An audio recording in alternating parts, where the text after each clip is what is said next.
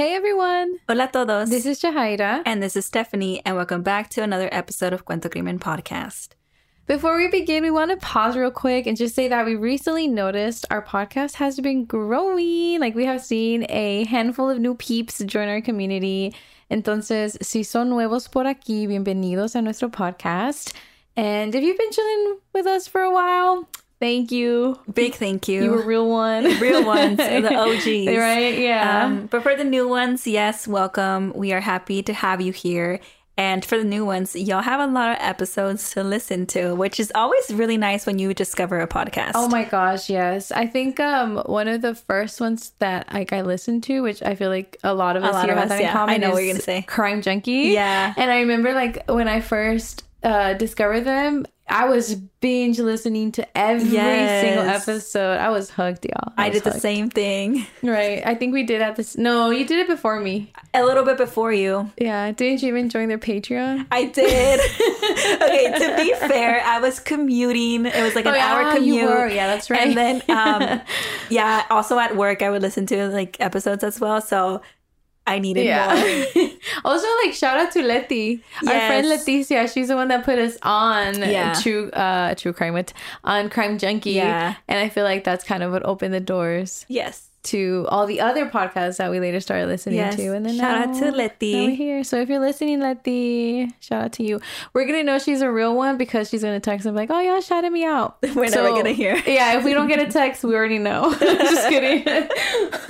All right. So for today's case, some of you may already know about Colleen Ritzer, and um, if you aren't too familiar with it, pues we have a story for y'all.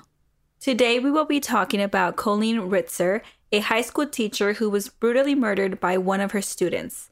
And I think this case hits home because Jahaira is an educator and, and I have some background in there as well. And also, we have covered another case of a teacher who was murdered by her students, Noema Oh, Garber. that's right. We did. Yeah. CC. Yeah. So, this is crazy The to have a student do that. And the fact that it's happened like more than once. Yeah. But no, yeah, I think this case definitely stayed with me when I first heard of this because it got a pretty good amount of attention on social media. And I remember when I first heard of it, like I quickly ran out and I was telling my mom, like, Ma, like, look at this case. And she was just with me in disbelief. She's like, pero como? Like, in una mm-hmm. escuela? Like, how does that happen?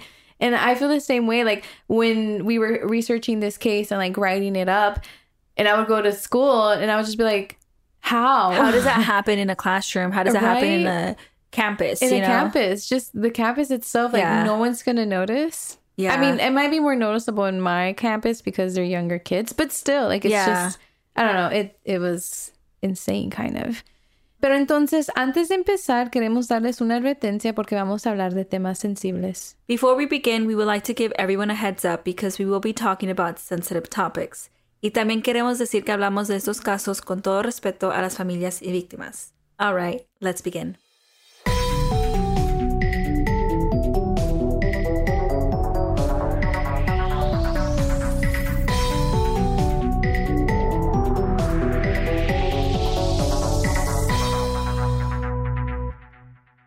So this case takes us back to the year 2013. Colleen Ritzer tenía 24 años y ella era maestra de matemáticas en Danvers High School, which was located in Danvers, Massachusetts. When reading about Colleen, everyone had nothing but nice things to say about her. They described her as someone who was joyful and optimistic. It sounds very so much like a teacher, you know, um, which It is takes a special amazing. person yes, to be a teacher. Yes, and I think that's amazing. So like she definitely fit that role, you know. Entonces, like sus amigos y familia decían que ella era una maestra dedicada a su trabajo. She loved her job and she respected her students and her colleagues And she was also very much respected by her students. And I think that's probably because she was very nurturing to them. I feel like el respeto es algo que you earn. And I feel like she is a teacher that you always remember by what some of her students had to say.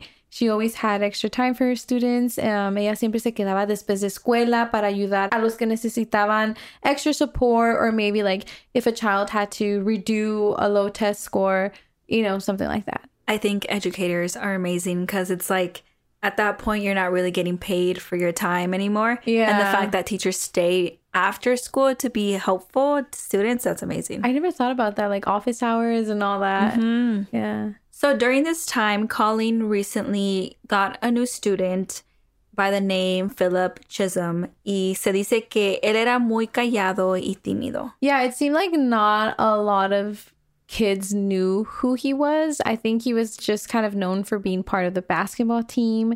And it sounded like he was having a hard time connecting with like the whole school, like, what would you say, community? Porque él apenas se había mudado de Tennessee. And I feel like moving states in the middle of your teenage years, in the middle of a school mm-hmm. year, it's it's a lot. Puede ser difícil. A hundred percent. It's like when kids are having all these types of changes. I mean, this is like a big life change, change, right? Yeah. But also there's a lot going on like internally as well as mm-hmm. a teenager. So like the combination of both could not sit well with yeah. some kids, you know? And also to add to that, Philip was going kind of through a tough situation because his parents were going through were getting divorced and it was described as a stressful divorce. So I think yeah, it's very safe to say que recientemente hubo muchos cambios en la vida de Philip. Y el 22 de octubre del 2013, Colleen le preguntó a Philip que si se podía quedar después de escuela for some extra support. And Colleen was known for this. She always made sure to provide her students with extra support if they needed it, which, you know, like we were saying, it's really great of her. And so Philip didn't seem to mind. And so he stayed after school and he was seen entering her classroom. And also, like a quick little random fact Por suerte, la escuela had just recently upgraded their security y apenas habían puesto cámaras nuevas de surveillance, which later on comes in handy for this case. And y'all will see why.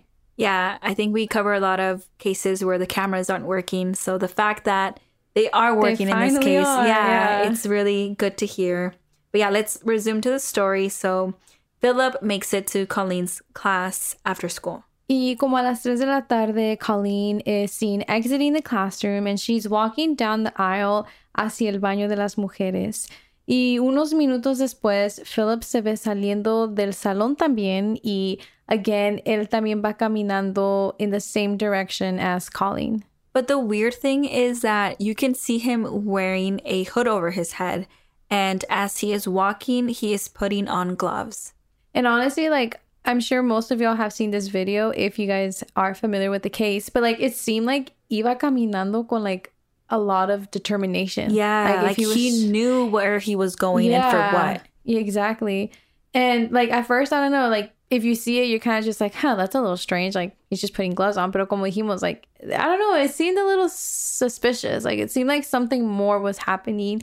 And uh, while he's doing that, he is seen also going into the bathroom. And about 11 minutes later or so, Philip is seen exiting the bathroom, but soon after, él regresa with a green recycling bin y también with like a new set of clothes. Tiene un nuevo cambio de ropa. And I think he was now seen wearing a fresh white tee. Yeah, I think it's kind of hard to keep track of like what exactly he was wearing because there was multiple outfit changes. Mm-hmm. I think it's just strange that he's one in the same bathroom as his teacher. Like I don't know, don't mm-hmm. you think that's mm-hmm. kind of and then with gloves, with everything, and yeah, you know, and, and then, then, the change of clothes. It's also like por qué, and now a bin, and now a huge recycling bin. Like we're talking about like the big dumpsters, yeah, bins that are outside. You know what I mean? You, know went with that one? Yeah, Yay. like it's the not like one. The, the ones from the house. Yeah, yeah, oh, oh yeah. Oh, sorry, yeah. It's like one of the house, but oh, okay. still, like that's like one of yeah. The, it's huge. Big, yeah. Like it's not a bin. It's like a. You know what I mean? Like yeah. I don't know. Y como a las 3.22 de la tarde, él fue visto arrastrando the recycling bin y él traía un black ski mask and he was seen leaving the building with the recycling bin. This is really odd now, like the fact that he needed to put on a ski mask, yeah. you know? And so about a half an hour later, se ve que él regresa and once again, he is wearing a new pair of clothes and he is also seen visiting his own locker. And it is unknown qué es lo que estaba haciendo en su locker, but after he's there for some time, he then goes into the bathroom again, but this time he's seen like walking right out. So he was probably in there for like a few seconds, like maybe just to check something, and then he came right back yeah, out. Yeah, it definitely feels like maybe just to check something. Yeah, like I feel like he was kind of giving the vibe like he was just peeping mm-hmm. his head in type of thing. And that is all that the cameras caught.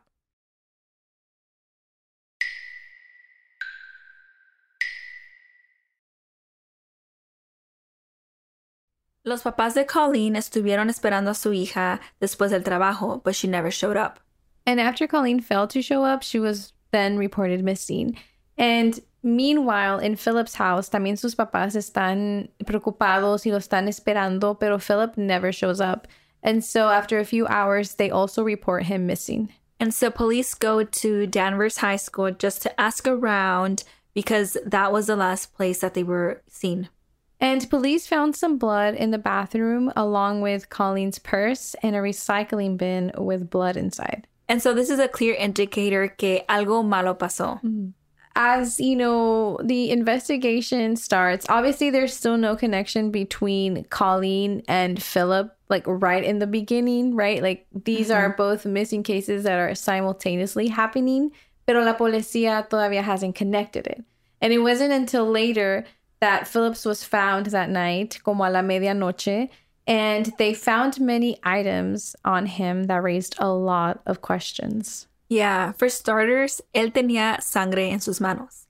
And when they asked him where the blood came from, all he said was, and I quote, it's the girls, end quote. Y después le preguntan que quién es the girl and or where is this girl? And he tells him again, and we quote, She's buried in the woods, end quote. Police took this as a confession and they soon connected the dots, right? Like Colleen was a teacher at this high school. She's now missing. And Phillips was also missing the same day. And now they find him in suspicious circumstances. Entonces, they finally realized que la mujer de quien él hablaba era Colleen. And since the investigators know Colleen didn't make it home, you know, they kind of took it as an indicator que quién más podía ser. And so around 3 a.m., la policía encontró el cuerpo de Colleen medio desnudo. Su cuerpo estaba cubierto con hojas, and it seemed like her body was sexually staged. And like that was like their first impression of the scene. But when they looked into what really happened, they discovered that Colleen was raped with an object. Which is horrible, right? Like, me da escalofrío nomás de pensar. And along with that también encontraron una nota que decía, and we quote, I hate you all, end quote. Y siento que esto nos da a entender que hay más de lo que estamos viendo, like right now in this surface and in this crime scene. And so at this point, Philip was clearly the suspect for this brutal murder. He was convicted for the murder, aggravated rape, and robbery of Colleen Ritzer. Sé que a este punto muchos nos estamos preguntando, pero ¿por qué? Like, what will cause or what drove Philip to do this, right? And the motive, to be honest, was a bit unclear. Unos estudiantes que estaban allí ese día después de escuela dicen que Colleen estaba ayudando a Philip y que ella hizo un comentario sobre su mudanza de Massachusetts. Like she kind of brought up Tennessee in that whole conversation, but that this kind of rubbed Philip the wrong way. Students said that it was clear that he got upset and that Colleen did notice, so she changed the topic, which I feel like is the right thing to do. Yeah. You know, some subjects are touchy mm-hmm. and like I don't know, like it's hard to know, you know, would have bothered him, you know, yeah. from the beginning. I feel like ella no lo quiso hacer por mal. Mm-hmm. Like I'm just thinking of like myself and thinking of like being an educator y tienes un estudiante nuevo, you kind of want to start finding connections, right? Yeah. So maybe she was just like, okay, all I know about him es que él vino de Tennessee, so deja voy a hacer un comentario a ver si le saco plática. Yes, you know, like yeah. algo muy casual. And I think that her reaction, like realizing that he was upset y que ella cambió el tema, I feel like that's appropriate. Appropriate. I feel like that was okay. Mm-hmm. Um, like she noticed el cambio in Philip, entonces, you know, she dropped it. Like she didn't want to mm-hmm. make him feel uncomfortable. And so it seems that Philip's feelings were a lot deeper than just that, you know, just a little comment of his move. And even though él nunca dijo exactamente por qué, you know, he committed this crime, porque él mató a Colleen, he did confess that he slit her throat from behind. Y también dijo que después de haberla matado, he went downtown to watch a movie. Y el ticket que él compró fue con la credit card de Colleen. And when I read that part, it kind of left me speechless because I Mhm. think it shows that he had no remorse. Yeah. Like you commit this horrifying crime y después te vas a ver una película and just kind of relax. Yeah, we've seen that. Like, um, I don't think we've covered it here, but there's like some true crime cases where the person will go eat after, Mhm. and so this is very similar to like yeah. how can you go about your day when you just did something so horrible? And so yeah, I think there there were signs que algo estaba mal pasando con Philip. Like he had a lot of feelings, and with this big move and all these um Life changes. life really. changes. It, it must have been like a lot for him. Even though he's 14 years old, he is being tried as an adult because of how gruesome this case is. Y el 26 de febrero del 2016, él fue sentenciado to life imprisonment. And he needs to serve at least 40 years in prison before considering parole. And it's like really heart crushing because he is so young, es muy joven, mm-hmm. y allí va a pasar los años más bon- bonitos, like your prime time. It is what it is. He committed a crime. He needs to serve his time. Like, le quitó la vida a Colleen. You know, he left a family to grieve the loss of their child. He took away, like what we say, like a daughter, a sister, a teacher, mm-hmm. and just a person in general. Yeah. Colleen did not deserve that. We want to share a quote from her family, and I quote We are devastated and heartbroken by the details of the horrific circumstances surrounding the death of our beautiful daughter and sister, Colleen. End quote. And I feel like we do like to include these quotes because we like to remind um, our listeners that it's not just Colleen, it's also the people around her. And we always want to include that in all our episodes. It does affect everyone around The person. yeah. And this is real life. Mhm. You know, like someone is now living with the loss of Colleen. Y la familia de Colleen did end up suing the Danvers School District porque dicen que la security system de la escuela was not the best. I mean, yeah, I feel like a lot happened that afternoon and no one was there. No one was really there to help and Keeping an eye out. keeping an eye out. I feel like uh, that's actually pretty a pretty good point, you know, because there are teachers who stay behind and help Mhm. students. So there has to be some type of like more people, maybe Yeah. security, maybe something. Or just like, well, I mean, I guess maybe like her murder was very quick, but like Mhm. they didn't hear anything. Yeah. Like no screams, no, no nothing. And after like hearing uh, everything about the case, I just can't help but think like no one saw that young student with the recycling bin. Mm-hmm. Like, I don't know, it like it, as a teacher, whether it's after school or not, like, aren't you going to want to ask, like, why do you have that? That's true. Like, that to But- me, I couldn't see past that. Yeah, it's like you have to like if you run into someone else, they're gonna ask like, "Oh, where are you going with the bin?" Exactly. And like you know, rolling a bit, it makes sound. Yeah, So someone had to have seen that. yeah. And I get it. Like no vas a pensar lo peor, but you're also not gonna ask a student. I don't know. Mhm.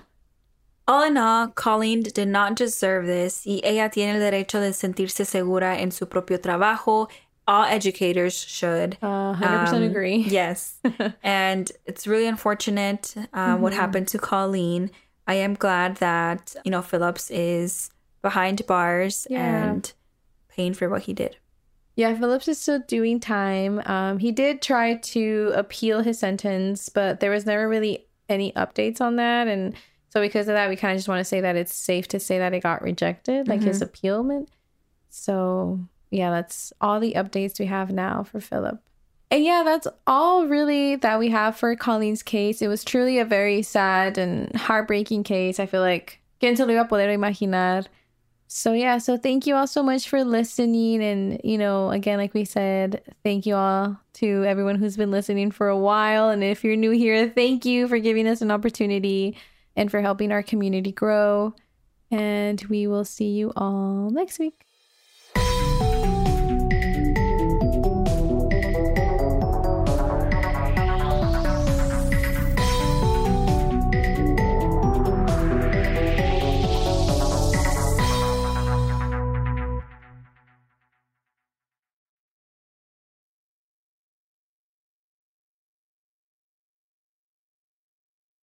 What's, up, guys? This, is the Unnoticed Podcast with your host George. and your host Ricardo, where we get straight into pop culture, true crime, conspiracies, and scary stories. making you feel like you're right in the room with your homies. And you can find the Unnoticed Podcast on all platforms. And with that being said, Welcome back to the spot. Don't make it hot, we love you. even if you love us or not. Ah.